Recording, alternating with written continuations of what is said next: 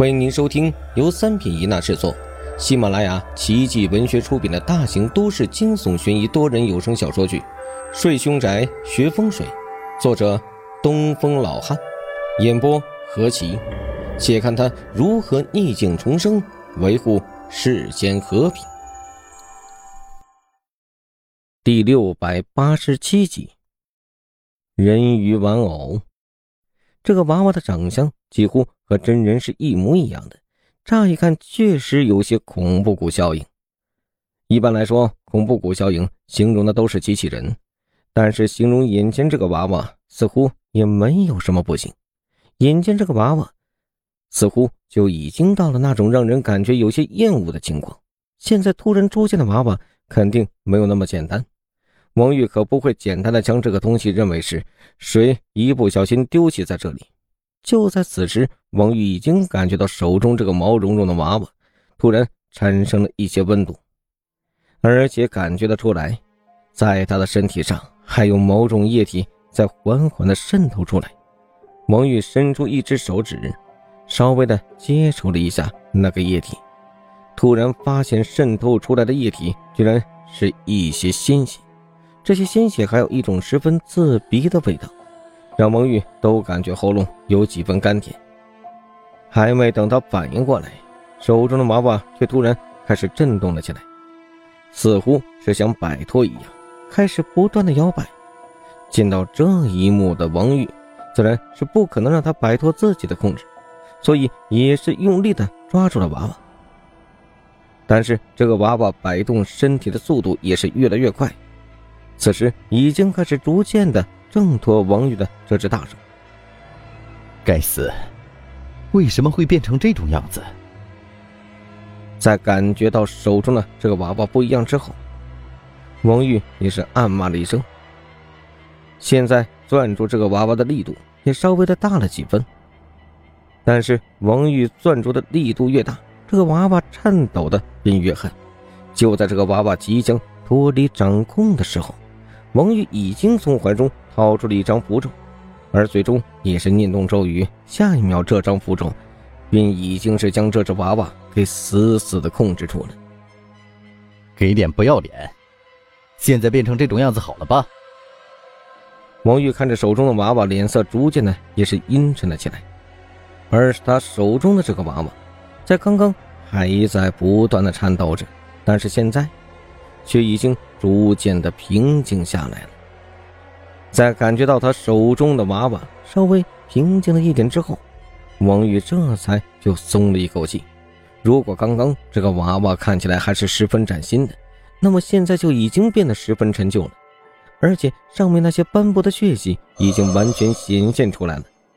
看到了眼前这个玩偶之后，王玉的脑海中也是显现出自己之前所看到的一个案件。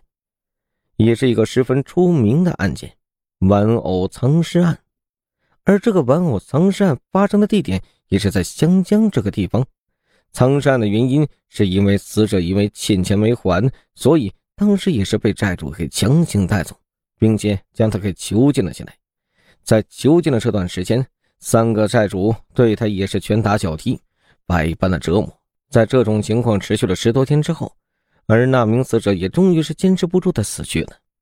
在这名死者死亡之后，当时凶手也是感觉到十分的害怕。他们最后却想到了一个办法：三人将尸体给直接分尸了，紧接着又将死者的头颅放在了一个玩偶中，而其他的一些部分则是丢弃在了一些垃圾箱中。眼前的这个玩偶也让王玉第一时间便想到了那个案件。在王玉感觉到疑惑的时候，突然就感觉身后似乎有什么东西在向自己跑过来。王玉也是赶紧的转头，却发现一个小女孩站在自己的身后。这个小女孩瞪着大大的眼睛，双眼无神的望着自己。在她的眼神中，王玉看出了一种渴望。眼前这个小女孩的长相和一般的小女孩没有什么两样，甚至身上的气息也是十分的相似。但是不知为何，看着这个小女孩，王玉总是有种浑身发冷的感觉。叔叔，能不能将你手中的玩偶拿给我呀？小女孩此时也是缓缓的开口，接着说道。王玉则是微微的一愣，点了点头。给你。而小女孩在接到玩偶之后，脸上也是露出了一丝喜悦。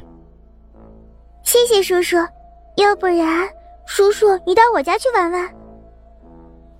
小女孩紧接着开口说道。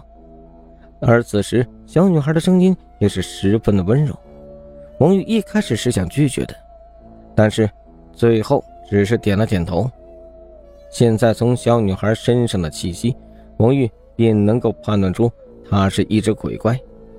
但是，她这只鬼怪的气息并不算太浓厚，不过也能隐隐的就感觉出有些许的戾气。从这种戾气之中，王玉便能够判断出。小女孩身上肯定是沾了人命的，而且有时越可爱的东西，也越是恐怖。小鬼头虽然长得确实是有些恐怖，但是却没有伤害过人。而眼前这个小女孩似乎正好相反。王玉已经将身上的阴气全部都隐藏了起来，整个人就像是普通人一般。或许正是因为这个原因，所以小女孩将自己当成了普通人。很快，在小女孩的引导下，王玉也是缓缓的跟上。小女孩走在前方，而怀中正抱着那个玩偶一蹦一跳的，看起来十分的活泼。王玉则是一只手插着口袋，目光集中在小女孩的身上，他也想看看这个小女孩到底是能玩出什么样的花样来。在一扇铁门的面前，小女孩突然停下了脚步，对着王玉笑了一下。叔叔，这里就是我家。